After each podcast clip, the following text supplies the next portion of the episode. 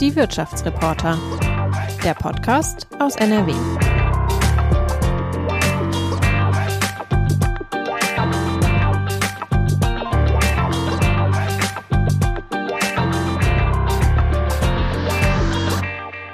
Los geht's. Auftakt für die Wirtschaftsreporter.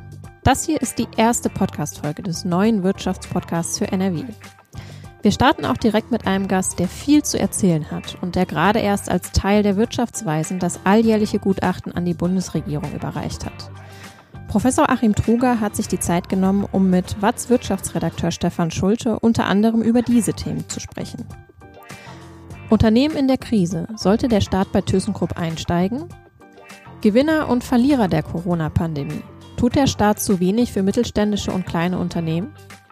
Ehrlichkeit und Brüche in der Wirtschaftspolitik und systemrelevant als Unwort des Jahres oder zumindest als überstrapazierter Begriff. Wir starten trotzdem ein wenig unkonventionell ins Gespräch und jetzt geht's los. Um unsere Hörerinnen und Hörer noch einmal ganz kurz abzuholen, es ist Mittwochnachmittag, der 18. November und wir sind hier quasi zu dritt in einem Videocall. Mein Name ist Theresa Langwald, ich bin Podcast-Redakteurin bei der WAZ mir quasi vis-à-vis -vis gegenüber sitzt zum einen Watz Wirtschaftsredakteur Stefan Schulte. Hallo Stefan. Hallo Theresa. Und unser Gast heute ist Professor Achim Truger, Sozioökonom an der Uni Duisburg-Essen und einer der fünf Wirtschaftsweisen. Hallo, Herr Professor Truger. Hallo, Frau Langwald. Hallo, Herr Schulte. Wir möchten unsere Podcasts immer gerne mit so einer kleinen Fragerunde, einer Art Steckbrief äh, starten, so ein bisschen wie man es von früher aus, aus der Schule vom Poesiealbum vielleicht kennt. Und äh, Sie dürfen entweder sehr kurz antworten oder auch mit einer etwas längeren Anekdote, ganz spontan, wie es Ihnen einfällt. Und wenn Sie einverstanden sind, dann starten wir sofort. Ja, wir können loslegen, klar. Okay, gut. Was war als Kind Ihr Lieblingsessen? Oh, ich glaube, Wiener Schnitzel. Was ist es heute? Kennen Sie wieder Wiener Schnitzel? Nee, heute, ich, ich esse sehr gerne Risotto. Also ein, äh, ein Pilzrisotto. Ich koche es auch selbst. Sie kocht es auch selbst, sehr schön. Ja. Ihr Spitzname in der Schule früher? Ich hatte keinen Spitznamen. Bei Achim ist das irgendwie so schwierig. Da äh, hat sich nichts ergeben irgendwie. Die nächste Frage haben Sie eigentlich schon beantwortet. Ich stelle sie trotzdem nochmal. Steak oder Sojaschnitzel? Ja, eher Steak dann. Wein oder Bier? Bin ich flexibel. Mit wem würden Sie denn dann ganz gerne mal ein Bier oder einen Wein zusammen trinken und warum? Also ich habe das Gefühl, ich habe da schon ganz gute Leute, mit denen ich das mache. Und muss mir da niemanden mehr wünschen. Also ich bin ganz zufrieden. Und wen hätten Sie lieber nie getroffen? Och, äh, nö, fällt mir jetzt eigentlich niemand ein, äh, über den ich mich öffentlich äußern möchte. Oder Sie haben nur nette Leute getroffen, das kann ja auch sein. Genau, das wäre auch möglich. Äh, Stichwort Corona. Welche Reise hat Ihnen die Pandemie in diesem Jahr denn vermasselt? Ich hatte meiner Frau eigentlich eine Florenzreise in Aussicht gestellt. Ähm, und in weiser Voraussicht haben wir das nicht gebucht, äh, weil wir schon so eine Ahnung hatten. Und das hat sich dann leider ja bewahrheitet. Aber sagen wir mal so, wenn das, wenn das das Einzige ist, was uns am Ende betrifft, dann äh, wollen wir lieber nicht klagen. Da gibt es andere Menschen, die, die viel betroffener sind und die ernste Probleme haben. Eine verschobene Reise ist äh, ja nicht wirklich dramatisch. Vollkommen richtig, Herr Truger. Ich würde mich reizt es an dieser Stelle noch eine persönliche Frage zu stellen. Die können Sie aber auch gerne schon als Ökonom beantworten. Die ist sehr kurz. Merz oder Laschet? Ähm, also, ja, ich, ich tue mich jetzt mit einer Wahlempfehlung schwer, aber ich glaube, dass die, die ökonomischen Rezepte, die ich jetzt verbinden würde mit Friedrich Merz und mit Armin Laschet, da hätte ich eine Präferenz für Armin Laschet.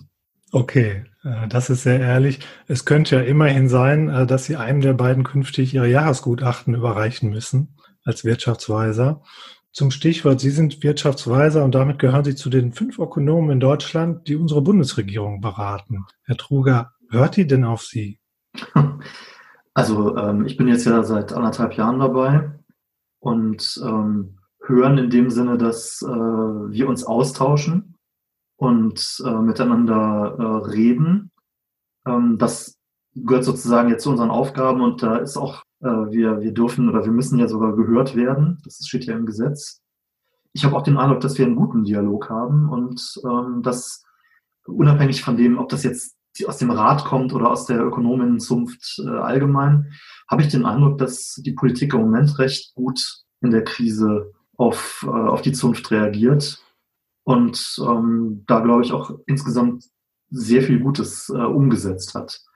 Und dann in der Vergangenheit gab es häufig, ähm, glaube ich, die Kritik, dass der Sachverständigenrat ähm, häufig nicht ernst genommen wurde. Aber da würde ich sagen, das habe ich in der Form noch gar nicht erlebt, persönlich jetzt. Und möglicherweise lag das dann auch daran, dass vielleicht die Vorschläge oder die Art der Präsentation für die Politik auch eher schwierig waren. Und ich mhm. glaube, wenn wir äh, sozusagen in Politik und der Rat so weitermachen wie jetzt die letzten äh, anderthalb Jahre, insbesondere jetzt auch mit dem neuen Gutachten, dann ähm, glaube ich, dass, dass das fruchtbar wird.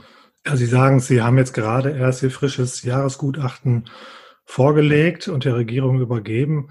Ähm, es ließe sich für mich so zusammenfassen, es wird nicht ganz so schlimm wie gedacht in diesem Jahr.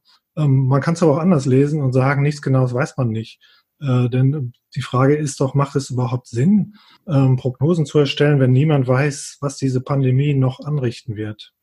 Ja, also man, man muss trotzdem, also erstens sind wir gesetzlich verpflichtet, äh, Prognosen zu machen. Und es gab in der Vergangenheit schon häufiger mal so. Ähm, also Sie konnten sich nicht wehren, sagen wir so. Nee, das ist jetzt Ihre Interpretation. Ich finde es auch sinnvoll. Das wollte ich gerade ausführen, dass ich es auch sinnvoll finde. Es gab früher schon mal Vorschläge, man soll es doch sein lassen, gerade wenn es äh, turbulent wird. Aber das ist ja kein Ausweg. Also wir, äh, wir müssen uns damit auseinandersetzen. Wir haben einen fantastischen Stab von Mitarbeiterinnen und Mitarbeitern, die das das ganze Jahr über für uns beobachten und die die ganzen Indikatoren und Daten sichten. Und ähm, auch wenn es schwierig ist in so einer Krise, kann man trotzdem äh, die Dinge ja eingrenzen. Wenn sich das jetzt ungefähr so bewahrheitet und drei Viertel des Jahres sind ja in den Daten schon drin, dann werden wir mit dem, was wir im März als äh, eines der Risikoszenarien genannt haben, gar nicht so schlecht gelegen haben. Also das war auch so um, um die minus fünf. Und jetzt liegen wir für dieses Jahr bei minus 5,1 in der Prognose.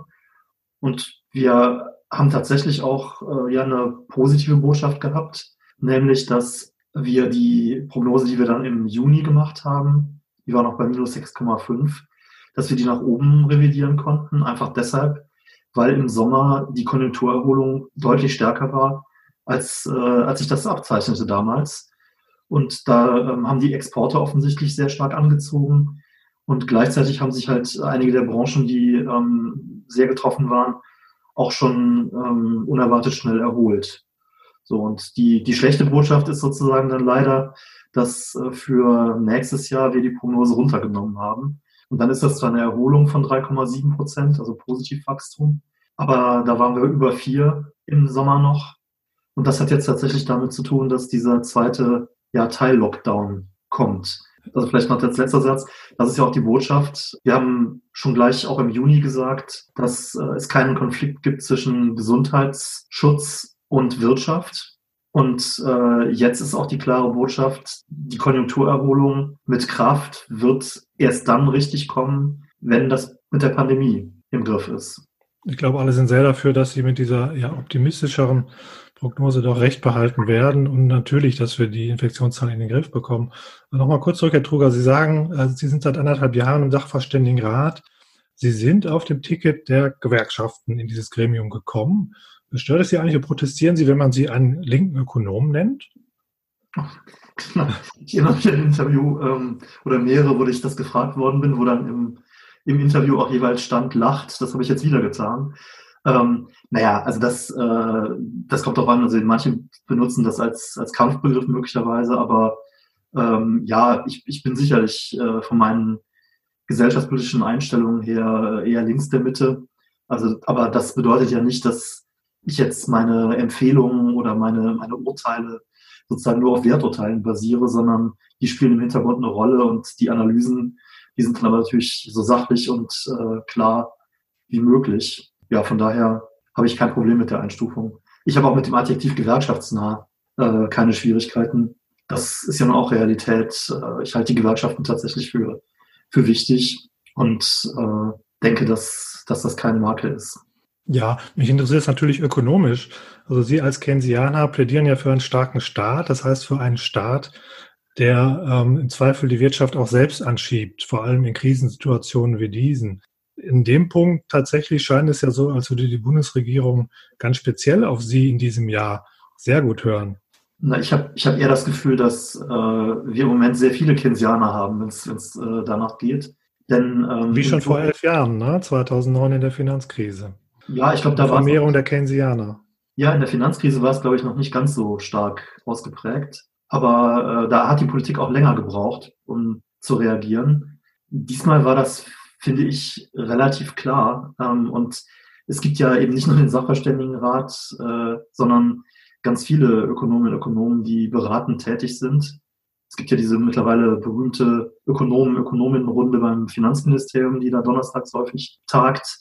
Und mein Eindruck ist, dass, dass da eigentlich niemand was anderes gesagt hätte. Also nach dem Motto jetzt, ähm, wir müssen jetzt auf die Bremse treten und die müssen die Wirtschaft sich äh, gesund, gesund schrumpfen lassen. Also das ist ja nicht passiert.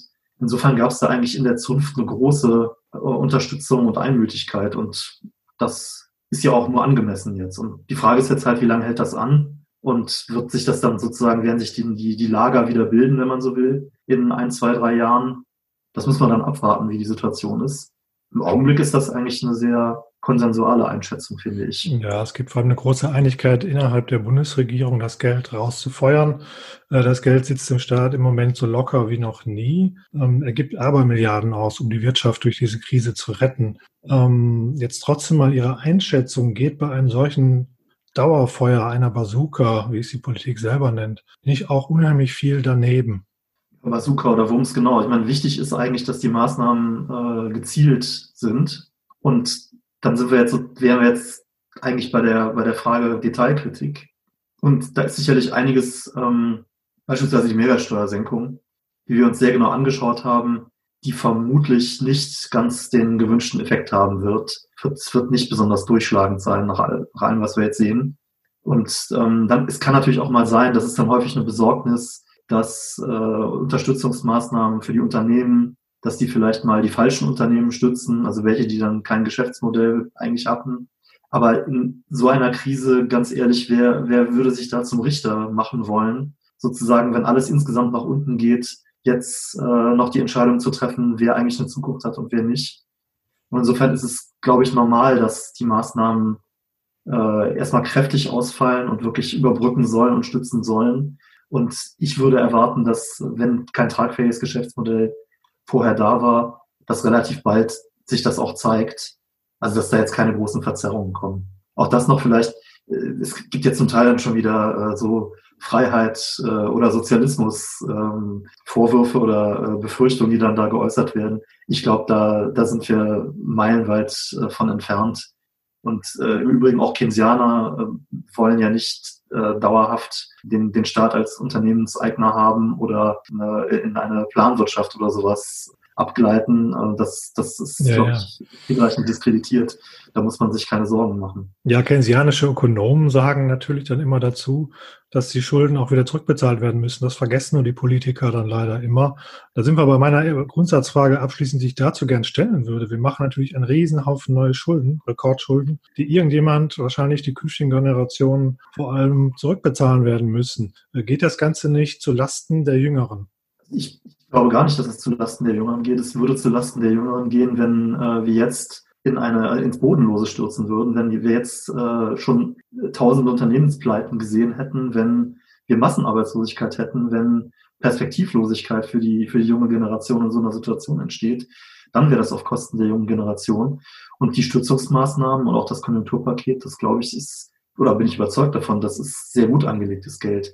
Und ich möchte auch nochmal widersprechen, also die, die Sache mit den Rekordschulden, das stimmt ja gar nicht. Das mag nominal stimmen, also in, äh, in äh, Euro ohne, äh, ohne Preisentwicklung. Aber in Bezug zur Wirtschaftsleistung sieht es so aus, als würden wir dieses und nächstes Jahr irgendwie so knapp über 70 Prozent der Wirtschaftsleistung an Staatsschulden haben. Und in der letzten äh, oder nach der letzten Finanzkrise im Jahr 2010 hatten wir 82 Prozent. Und ähm, es stimmt auch nicht, dass das nicht ähm, ja zurückgezahlt oder äh, nicht abgebaut worden wäre. Wir waren ja dann 2019, also nur neun Jahre später, bereits bei unter 60 Prozent angelangt. Das heißt, offensichtlich war es möglich, bei gutem Wachstum ähm, aus der Krise rauszuwachsen mit guter Beschäftigungsentwicklung, guter Finanzentwicklung. Und das wäre mein Modell auch für die Zukunft. Und dann ist mir überhaupt nicht bang. Also das können wir schultern. Die Zinsen waren noch nie so niedrig. Das ist, äh, ist zu leisten. Das Gespräch mit Achim Truge haben wir am Mittwochnachmittag geführt. Am Donnerstagmorgen wurde dann bekannt, bei ThyssenKrupp gibt es einen harten Einschnitt. Das Unternehmen will, wie Konzernchefin Martina Merz sagt, 11.000 Arbeitsplätze abbauen. Und bevor es im Gespräch mit Achim Truger jetzt um die Frage geht, ob der Staat bei ThyssenKrupp einsteigen sollte, haben wir uns gedacht, okay, die aktuelle Lage bei ThyssenKrupp müssen wir auf jeden Fall vorher nochmal kurz besprechen und einordnen. Deswegen habe ich mich am Donnerstagnachmittag schnell noch einmal mit Ulf Meinke zusammengeschaltet. Hallo Ulf. Hallo. Ulf ist der ThyssenKrupp-Experte im Team der Wirtschaftsreporter. Ulf, kommt dieser Schritt, den Martina Merz gestern angekündigt hat, überraschend? Ja, in dieser Dimension ist das schon überraschend, ähm, dass etwas getan werden musste bei ThyssenKrupp, das war klar. Und dass in der Corona-Krise ähm, dann auch Stellen in Gefahr geraten, das ist sicherlich auch keine Überraschung, aber die Zahl ist äh, dann doch äh, sicherlich für viele Beschäftigte auch ein Schock und auch für Beobachter äh, eine sehr hohe Zahl. Man muss allerdings dazu sagen, 11.000 da sind auch bestehende Abbauprogramme schon drin. Also man hat einen äh, Teil schon realisiert, wie es dann so technisch heißt. Aber es ist ein sehr, sehr harter Einschnitt. 11.000, das hat es in dieser Größenordnung bei ThyssenKrupp in der Geschichte des Unternehmens so noch nicht gegeben. Das hat auch äh, der Personalvorstand Oliver Burkhardt ähm, gesagt. Und es trifft sehr stark Deutschland und auch sehr stark NRW. Also von den 11.000 sind 7.000 Arbeitsplätze äh, in Deutschland und 4.000 anderswo in der Welt. Und von den 7000 wiederum jede zweite Stelle in Nordrhein-Westfalen. Also das ist also ein harter Schlag auch hier für den Standort NRW. Und wie sieht das jetzt konkret aus? Also muss man sich das so vorstellen, dass die Beschäftigten da jetzt einfach die Kündigung ins Haus geschickt bekommen? Naja, es gehört eigentlich zur Tradition von ThyssenKrupp, dass man so einen Arbeitsplatzabbau ja, man nennt es immer sozialverträglich äh, gestaltet. Das heißt, dass es nicht zu betriebsbedingten Kündigungen äh, kommt. Das macht man dann oft über Abfindungsprogramme, über Altersteilzeitregelungen, über die äh, sogenannte natürliche Fluktuation, also wenn Leute ausscheiden, reinkommen ins Unternehmen. So möchte man das auch diesmal äh, hinbekommen, aber äh, das Unternehmen sagt auch, wir wissen nicht, ob wir das schaffen und betriebsbedingte Kündigungen sind nicht ausgeschlossen. Ja, damit äh, äh löst man ja auch einen gewissen Druck aus, auch sozusagen eine Veränderungsbereitschaft will man natürlich mit erzeugen, dass die Leute auch sagen, okay, wir suchen uns vielleicht freiwillig was anderes. Ähm, aber ähm, ist klar, je höher die Zahl, desto schwieriger ist es, diese sogenannten sozialverträglichen äh, Lösungen dann auch zu finden. Bis wann soll denn dieser Stellenabbau, also die 11.000 Stellen, bis wann sollen die abgebaut sein? Es ist eine, von der Perspektive der nächsten drei Jahre die äh, Rede. Äh, also wie gesagt, ein Teil ähm, ist schon realisiert. Jetzt hat man nochmal draufgesattelt und da gibt man sich diese drei Jahresperspektive. Man sagt aber auch, wir wissen gar nicht genau, wie das weitergeht mit der Corona-Krise. Vielleicht haben wir Glück und es wird alles nicht so schlimm. Vielleicht wird es aber auch noch schlimmer, als wir es äh, jetzt erahnen. Also auch da ist noch ein großer Unsicherheitsfaktor mit drin. Und äh, ja, man sagt da immer so, wir fahren auf Sicht. Äh, das ist natürlich ja eine schwierige Situation. Ja, deswegen jetzt vielleicht ganz generell nochmal gefragt, wie groß sind denn die Sorgen um ThyssenKrupp? ThyssenKrupp ist ähm, sehr stark abhängig von der Automobilindustrie ähm, in verschiedenen Bereichen. Das ist äh, zum einen der Stahlbereich. Äh, da stellt man Bleche für die Autohersteller her, Volkswagen zum Beispiel. Und da sind ja in der Corona-Krise Werke einfach stillgelegt worden. Und da hat man halt keine Abnehmer für den Stahl bekommen. ThyssenKrupp ist auch ein großer Automobilzulieferer und ähm, ein Unternehmen, was sehr stark von Konjunktur abhängig ist, weil die so Industriegüter herstellen, Anlagenbau, Düngemittelfabriken, Chemiefabriken und so weiter. Das sind alles äh, so Sachen, die laufen halt nicht gut, wenn es der Wirtschaft insgesamt nicht gut geht. Und deshalb ist ThyssenKrupp schon sehr stark von der Corona-Krise getroffen. Das ist das eine. Das andere ist, dass die seit Jahren schon Probleme haben, auch durch Managementfehler, durch strategisches Hin und Her, ähm, durch Wechsel an der Spitze, äh, dass man nicht genau wusste, wo es lang geht. Auch im Eigentümerkreis war man sich nicht immer einig. Eine schwierige Gemengelage, die jetzt ja auch zu diesen äh, sehr, sehr schlechten Zahlen führen. Ähm, man hat sich ja vom besten Pferd im Stall, äh, im Stall getrennt, von der Aufzugssparte. Ähm, das war sozusagen der große Ergebnisbringer. Der ist jetzt weg. Dafür hat man mehr als 17 Milliarden Euro erlöst und Davon ist schon äh, viel auch in der Corona-Krise draufgegangen. Äh, die große Frage ist, wie geht's jetzt weiter, wenn dieser Ergebnisbringer weg ist? Ähm, kann man aus dem Rest, der da noch bleibt, äh, ein erfolgreiches Unternehmen formen? Und das ist die große Herausforderung, die jetzt die Konzernleitung hat. Abgesehen von einem Staats, einem eventuellen Staatseinstieg, gibt es auch noch Unternehmen, die Interesse bekundet haben, eben an einem Einstieg bei ThyssenKrupp. Ähm, da ist der Name Liberty Steel im Gespräch. Ist ein solcher Plan realistisch? Ja, ist ähm, auf jeden Fall eine interessante Wendung sozusagen, äh, quasi am Tag, an dem die Stahlarbeiter auf die Straße gegangen sind, in Richtung Staatskanzlei gezogen sind, um zu sagen, wir möchten den Staatseinstieg, ist bekannt geworden, dass Liberty Steel ein Angebot äh, macht zur Übernahme. Nur ist nicht ganz klar, ähm, was genau in dem Angebot steht. Ähm, also die Details, da halten sich alle Seiten bedeckt. Auch jetzt äh, die ThyssenKrupp-Chefin wurde auch nochmal gefragt heute, äh, nennt da keine Details, Liberty Steel auch nicht. Es ist auch ein unverbindliches Angebot. Die müssten erstmal gegenseitig in die Bücher schauen. Das nennt man dann immer Due Diligence. Ähm, also geht es dann ans Eingemachte, dann sieht man, äh, wie es ums Geschäft steht und dann könnte man eine Bewertung machen und auch die Frage dann äh, bewerten, was wird man dann für einen Preis zahlen für ein so ein solches Geschäft. Die IG Metall möchte natürlich auch Sicherheiten für Investitionen, für, für Jobs und so weiter. Es gibt da Fragezeichen, wie, wie viel Kapital äh, Liberty Steel hätte. Man müsste ja sehr viel Geld mitbringen. Auch die würden es wahrscheinlich nicht ohne den Staat äh, schaffen. Generell gibt es äh, durchaus ja in der Politik äh, eine gewisse Zurückhaltung, wenn von außen jemand äh, kommt und sagt, wir wollen hier gerne dieses Geschäft äh, kaufen.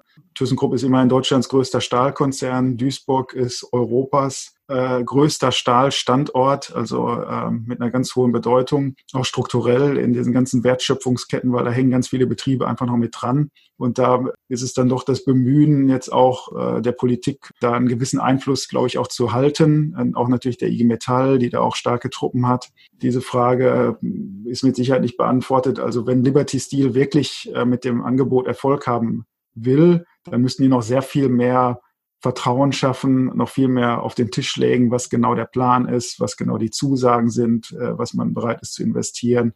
Also da sind wir noch sehr weit von weg. Und Frau Merz hatte jetzt gesagt, also die ThyssenKrupp-Chefin, dass sie bis zum Frühjahr, ähm, also bis zum März äh, genauer gesagt, Klarheit haben will, eine Entscheidung haben will. Also damit erhöht sie natürlich auch den Druck an alle die da äh, jetzt mitmischen. Und die Frage ist schon, ob man innerhalb so kurzer Zeit ähm, einen so großen Deal hinbekommen könnte unter Beteiligung äh, aller, die da mitmachen müssen. Ulf, danke für die Einordnung. Gerne. Und jetzt geht's weiter mit Achim Truger und Stefan Schulte. Der Staat macht ja nicht nur Konjunkturprogramme breit angelegte, sondern er hilft auch gezielt einzelnen Konzernen. Er ist zum Beispiel bei der Lufthansa eingestiegen, um sie zu retten. Ähm, sollte der Staat auch beim äh, angeschlagenen Stahlkonzern ThyssenKrupp einsteigen, um diesen durch die Krise zu bringen? Es wird ja im Moment geprüft. Äh, auch es wird vor allem sehr stark gefordert von der IG Metall und sogar vom SPD-Chef äh, Norbert Walter Borjans. Ja, und auch von der SPD in NRW habe ich mitbekommen, ne? genau. Ähm, ja, also äh, ich meine, es gibt den Wirtschaftsstabilisierungsfonds und ähm, wenn ich es richtig mitbekommen habe, prüft ja das, das Wirtschaftsministerium auch in NRW schon, ähm, ob sozusagen dieser Wirtschaftsstabilisierungsfonds eine Möglichkeit wäre, ähm, bei Thyssen einzusteigen und da den äh, Konzern zu stabilisieren. Und ähm, ich. Was wäre Ihre Meinung dazu? Na, grund, also grundsätzlich ähm, gibt es den Fonds ja, weil durch die Krise jetzt ähm, Unternehmen in Schieflage kommen können und dann ähm, um die Arbeitsplätze und das Unternehmen auch dauerhaft äh, zu erhalten, äh, Unterstützung vom Staat notwendig ist. Sondern man soll das natürlich nicht machen, ähm, wenn das ein Fass ohne Boden wird. Also es muss dann schon auch eine Ausstiegsoption sein und eine Wirtschaftlichkeitsperspektive da sein. Aber in dem konkreten Fall Stahl habe ich auch den Eindruck, man muss sich überlegen, dass das ist ja schon eine strategische äh, Branche, bei der ich mir jetzt schwer vorstellen kann, dass wir in Deutschland oder auch Europa am Ende keine bedeutenden Stahlproduzenten mehr haben sollen. Und es stellt sich ja außerdem sowieso die Frage der ähm, sozial-ökologischen Transformation. Das heißt, eigentlich wollen wir ja hin äh, zu sauberem Stahl. Und da würde ich sagen, äh, ist das doch eine Kombination, die funktionieren kann. Also sozusagen für, den, für das äh, unmittelbare Corona-Problem jetzt eine Beteiligung oder zumindest Unterstützung vom Staat und dann natürlich für die äh, ökologische Transformation hin zu grünem Stahl, Wasserstoff und so weiter im Rahmen der Wasserstoffstrategie auch ähm, eine Unterstützung durch Rahmenbedingungen oder eben durch Anschubfinanzierung, die dann diese, diesen, diese Transformation möglich macht. Also das finde ich grundsätzlich so äh, nachvollziehbar und gut und im, im Detail wird es dann immer schwierig mit EU-Beihilferecht äh, und mit allen möglichen Risiken. Aber dass das jetzt geprüft wird und ähm, eine Option darstellt, finde ich erstmal sehr einleuchtend. Ja, Sie haben die Bundestorf angesprochen. Wir haben ja ähm, da längst Kooperationen auch ähm, längst lange vor der Krise. Das Saarland ist bei Saarstahl drin, Niedersachsen hat Salzgitter geholfen. Ähm, also warum nicht auch NRW, ThyssenKrupp? Ja, also ich sagte, ich kann, kann mir das gut vorstellen. Sag mal, es ist natürlich jetzt äh, ehrlich gesagt für jemanden, der in Duisburg äh, seinen Lehrstuhl hat und auch vor Ort äh, auch die Wirtschaft und die Entwicklung mitbekommt, ist natürlich klar, dass, äh, dass das eine, Schl eine Schlüsselbranche ist, eine wichtige, äh, auch ein wichtiger Arbeitgeber und auch ein Wertschöpfungszentrum, das ja auch technologisch eigentlich sehr gut aufgestellt ist. Also von daher macht es, finde ich, Sinn, äh, das, das weiterzuentwickeln und nicht fallen zu lassen. Und es gibt ja auch schon Überlegungen, ähm, möglicherweise, dass äh, man insgesamt einen, einen deutschen Stahlkonzern äh, herstellt, wo eben die, die Anstrengungen dann gebündelt werden. Gerade im Blick auf die, auf die Rahmenbedingungen dann für die äh, ökologische Transformation.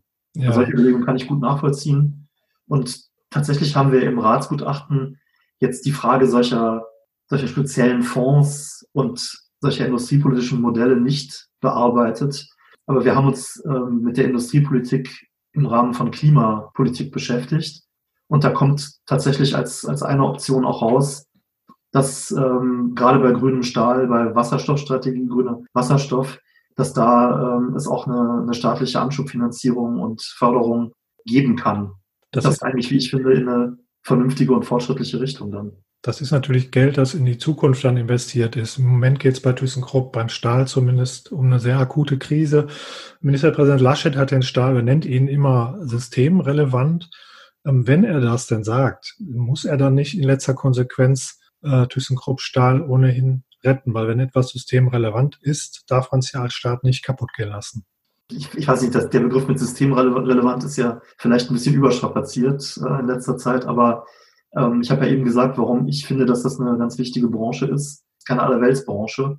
Und ich nehme das jetzt einfach mal als, als Hinweis, dass die Landesregierung da nicht untätig bleiben wird. Ja, aber Sie haben es schon gesagt. Also Sie wohnen im Ruhrgebiet, ich auch. Und äh, wem am, etwas am Ruhrgebiet liegt, der wünscht sich natürlich in der Regel auch, dass ein Konzern äh, mit solcher Tradition wie ThyssenKrupp überlebt. Ähm, trotzdem müssen Sie mir mal erklären, was den Stahl denn nun systemrelevant machen soll. Also die Stahlindustrie ist ja eine Branche, die unter riesigen Überkapazitäten in Europa leidet. Das heißt, äh, die Stahlkonzerne könnten viel mehr produzieren, als sie im Moment verkaufen können. Das heißt, auch wenn einer verschwindet, stehen drei bereit, die Aufträge zu übernehmen. Also was macht deutschen Stahl tatsächlich systemrelevant oder würden Sie das gar nicht so sehen?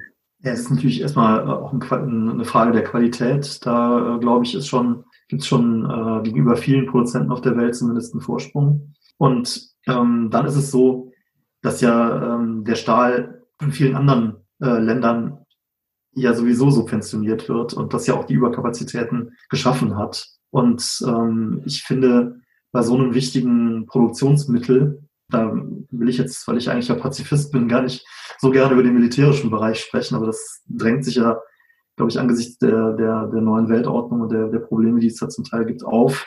Äh, da, da möchte ich eigentlich nicht davon abhängig sein, dass äh, irgendwo in der Welt, wenn dann keine Überkapazitäten mehr herrschen, ähm, dann äh, wir in Europa auch wirklich noch an den, an den Stahl kommen, den wir brauchen.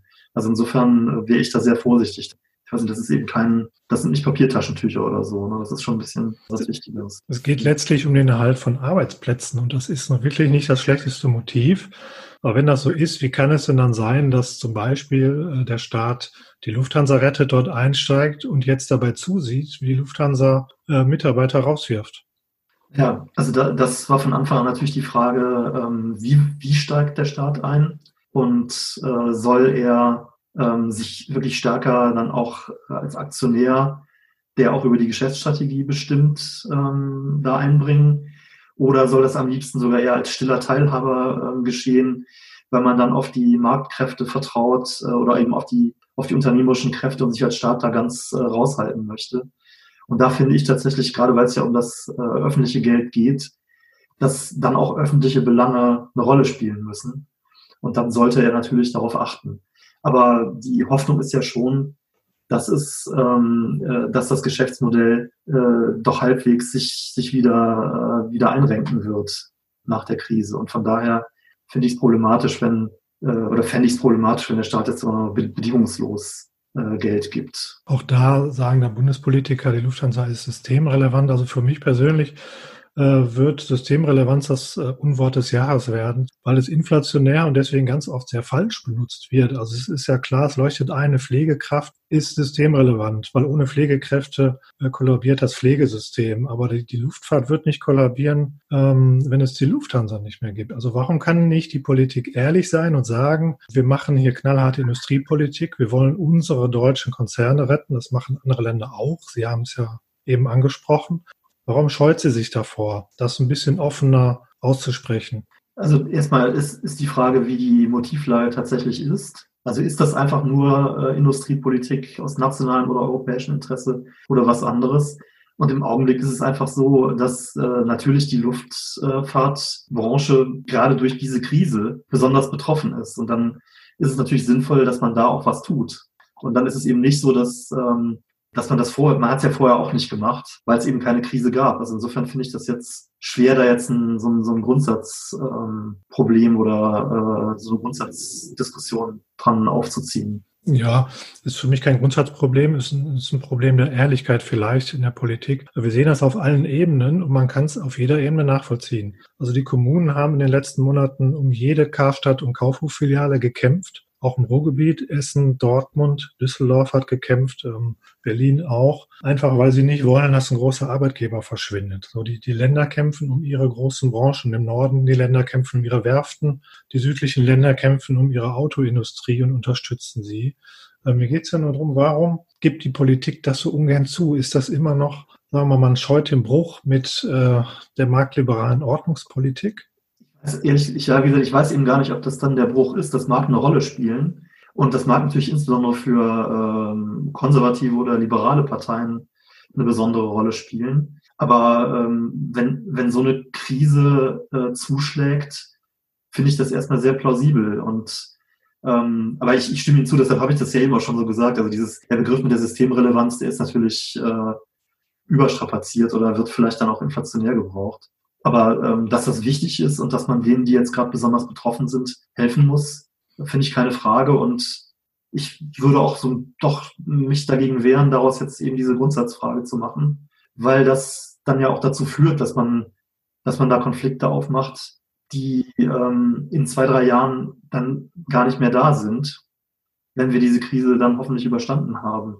Dann ist es eben keine Grundsatzfrage mehr, sondern dann war es eben eine akute Hilfe an den Stellen, wo es besonders schwierig war. Und für mich ist eigentlich der, der stärkste Grund, das stärkste Argument gegen diese klassische Industriepolitik, dass der Staat im Zweifel immer den Großen zuerst hilft. Ja, und äh, die allermeisten Beschäftigten arbeiten nun mal in kleinen und mittelständischen Unternehmen, die sich beim Ruf nach Hilfe deutlich schwerer tun. Wie ist denn Ihre Einschätzung? Tut der Staat äh, genug für diese Unternehmen in der Krise aktuell? Ja, also der Staat hat, muss man ja sagen, sehr viel getan und ähm, hat sehr schnell reagiert und ähm, auch eigentlich nach, sagen wir mal, zum Teil vielleicht in manchen Bereichen anfänglichen Zögern auch systematisch die äh, Punkte oder die Stellen ähm, rausgearbeitet und dann nachgelegt, also sozusagen die Bereiche abgearbeitet. Und dann glaube ich schon, dass auch äh, kleine und mittlere Unternehmen oder auch kleine Unternehmen haben ja viel bekommen. Die Soforthilfen hat es gegeben. Äh, es hat sowieso das, äh, die Kredithilfen gegeben, die Bürgschaften. Ähm, sozusagen der Wirtschaftsstabilisierungsfonds dann für die Großunternehmen das, das Mittel. Aber äh, Soforthilfen und jetzt auch die äh, Überbrückungshilfen, die es gibt, das sind ja äh, große Summen äh, ins Fenster gestellt worden. Und die sind zum Teil abgerufen worden, zum Teil nicht. Das war vielleicht auch in der zweiten Runde ein bisschen bürokratisch. Das kann eine Rolle gespielt haben, dass es nicht so angenommen wurde. Aber es gibt äh, Abschreibungserleichterungen für die Unternehmen. Es gibt, äh, ja, wie gesagt, diese Überbrückungshilfen. Der Verlustrücktrag ist ausgeweitet worden. bei der Umsatzsteuer, wenn sie sozusagen beim Konsum nicht ankommt, dann äh, hilft sie zumindest den Unternehmen, die Umsätze machen, äh, die Ertragslage zu stabilisieren und zu verbessern. Also da ist, glaube ich, an ganz vielen Stellen was gemacht worden. Was nach wie vor schwierig ist, ist natürlich jetzt der ähm, Gastronomiebereich und der Kulturbereich. Und tatsächlich bei den ganz kleinen, also bei den Solo-Selbstständigen, da hat sich ja tatsächlich dann gezeigt, dass das ähm, schwierig ist. Da ist offensichtlich sind auch die bürokratischen Hürden so groß, dass sie sich in der zweiten Runde dass sie da kaum an die, an die Unterstützung kommen, wenn sie notwendig ist. Also genau und, das ist das, was wir hören von ganz, ganz vielen ja. kleinen Unternehmen, Gastronomen. Äh, und Sie haben es eben selbst gesagt, von den Überbrückungshilfen ist der größte Teil nicht abgerufen worden. Das heißt, der Staat hat ganz viel Geld zur Verfügung gestellt, ist aber nicht verteilen können, weil dort Hürden eingebaut wurden. Zum Beispiel, was wir hören, ist eine große Hürde, ist der zwischengeschaltete Steuerberater. Das scheuen offenbar viele Unternehmen. Ich weiß nicht warum. Ähm, kann der Staat dort noch nachsteuern, nachbessern, ähm, damit wir keine riesige Pleitewelle erleben? Ja, wir, wir, erleben jetzt ja, dass ähm, tatsächlich bei den ähm, für den jetzt den zweiten Teil Lockdown die Hilfen, die es da gibt, äh, dass die da soll es ja auch Abschlagszahlungen geben und ich glaube, dass das dass das schneller und äh, besser laufen wird. Natürlich ist das mit den mit Steuerberaterinnen und Steuerberater oder Wirtschaftsprüfungen einschalten das ist ja auch eine Reaktion gewesen, glaube ich, auf, der, auf die anfänglich zum Teil sehr schnelle Vergabe von Mitteln, die dann aber auch zu Rückforderungen geführt hat, sodass man das ähm, vermeiden wollte. Ich glaube jetzt, und ich hoffe, dass ich das jetzt nicht einfach zu wohlwollend äh, von staatlicher Seite einschätze, aber ich glaube, dass das auch ein Lernprozess ist.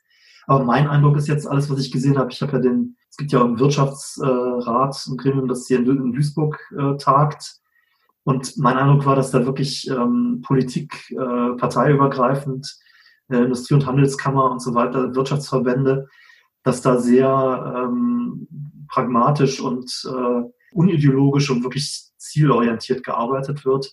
Und deshalb glaube ich, dass auch Lösungen dann äh, gefunden werden. Und übrigens, wir haben das im Gutachten noch angesprochen, dass die bürokratischen Hürden ein Problem sein können. Mhm. Aber genau wissen können wir es natürlich nicht.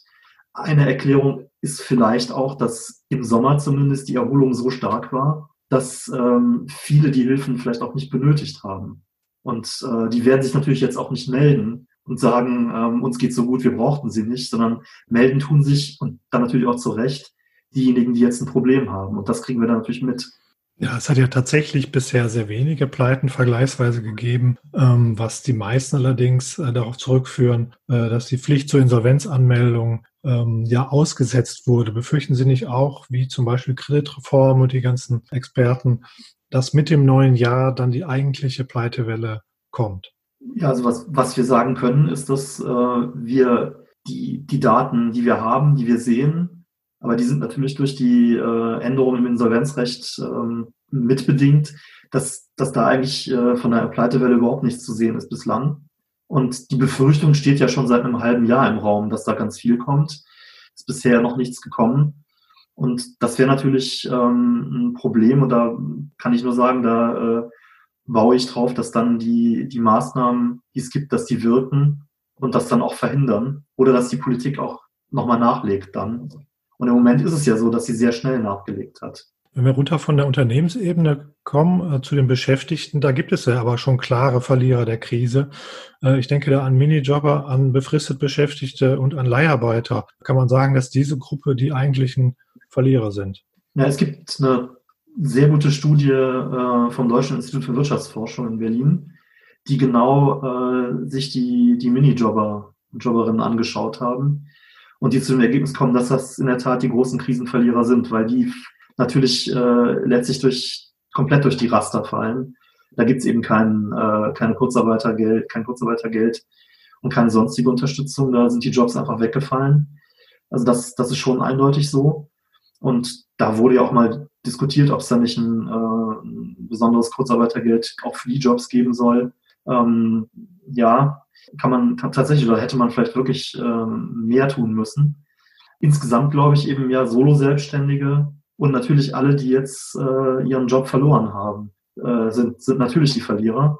Und das ist, ist so, dass äh, das sehr schmerzhaft ist. Also die Arbeitslosenquote wird von fünf Prozent nach unserer Schätzung äh, im letzten Jahr auf 5,9 Prozent ansteigen und dann im nächsten Jahr bei sechs Prozent liegen. wenn das so kommt, wie wir es erwarten. Das ist tatsächlich ein großer Anstieg. Auf der anderen Seite hat aber die Kurzarbeit äh, und die Ausweitung des Kurzarbeitergelds ja Schlimmeres verhindert. Und da muss man sich für die Dimensionen vor Augen führen. Wir hatten auf dem Höhepunkt der Krise im, im Frühjahr über fünf Millionen äh, Beschäftigte in Kurzarbeit. Und wenn man das in Vollzeitstellen äh, umrechnet, waren das über zwei Millionen Vollzeitstellen, die praktisch durch die Kurzarbeit abgesichert worden sind. Das ist von dem Höhepunkt jetzt lange runter und geht auch weiter zurück. Aber da kann man sich, kann man dann sehen, äh, wie unglaublich wichtig dieses Instrument war, um die, die Krise äh, im Rahmen zu halten. Und man sieht ja auch, wenn man in die USA schaut oder in andere Länder, die solche Instrumente nicht haben, äh, wie da die Arbeitslosigkeit in kürzester Zeit bei zweistelligen ähm, äh, Prozentzahlen war, weil eben dieses Instrument fehlte. Und da muss ich sagen, das äh, ist eben bei, das, bei allen Problemen, die natürlich für viele Menschen bestehen äh, und, und großen Nöten, äh, ist das aber ein Instrument, das, das man gar nicht genug hervorheben kann. Das hat wirklich sehr, sehr viel Schaden abgewendet. Ich sehe schon, Herr Truger, Sie sind genau der Richtige für meine äh, Schlussfrage, die ich nicht mehr stellen muss. Äh, ich wollte ein Fünkchen Hoffnung von Ihnen haben, nachdem wir über Corona-Krise und die Verlierer der Krise gesprochen haben. Sagen Sie uns doch mit einem Satz vielleicht, warum wird die deutsche Wirtschaft diese Krise meistern? Die deutsche Wirtschaft war ohnehin insgesamt stark aufgestellt. Es gibt immer Probleme, aber war stark aufgestellt. Und wenn es gelingt, das Infektionsgeschehen zu kontrollieren und wenn um uns herum das auch gelingt in Europa, dann glaube ich, dass äh, die Politik das Richtige gemacht hat. Und dann sehe ich tatsächlich, dass äh, es noch eine starke Erholung wieder geben kann. Da, daran müssen jetzt, glaube ich, müssen alle weiter arbeiten. Und tatsächlich ist das ja keine Illusion, denn wir haben ja gesehen, wie im Sommer das dritte Quartal förmlich äh, also nach, nach oben geschossen ist und wir bilderbuchmäßig diese, äh, dieses V als Wirtschaftsentwicklung hatten, den starken Absturz und dann tatsächlich ähm, fast gleich stark die, die Erholung dann in dem dritten Quartal.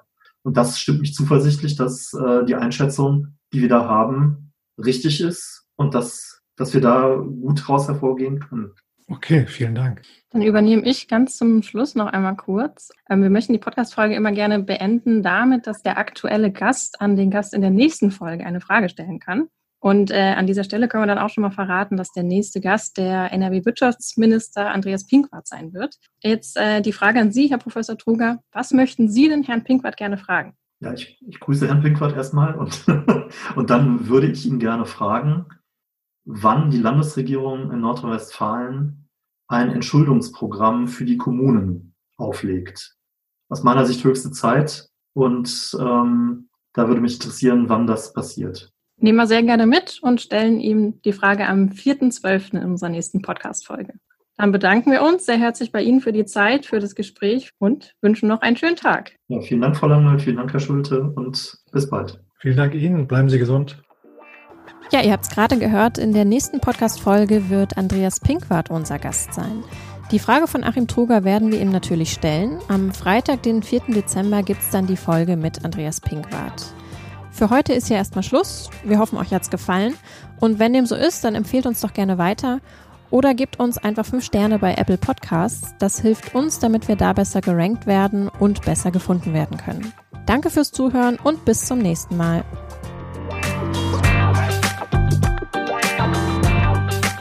Podcast der Walz.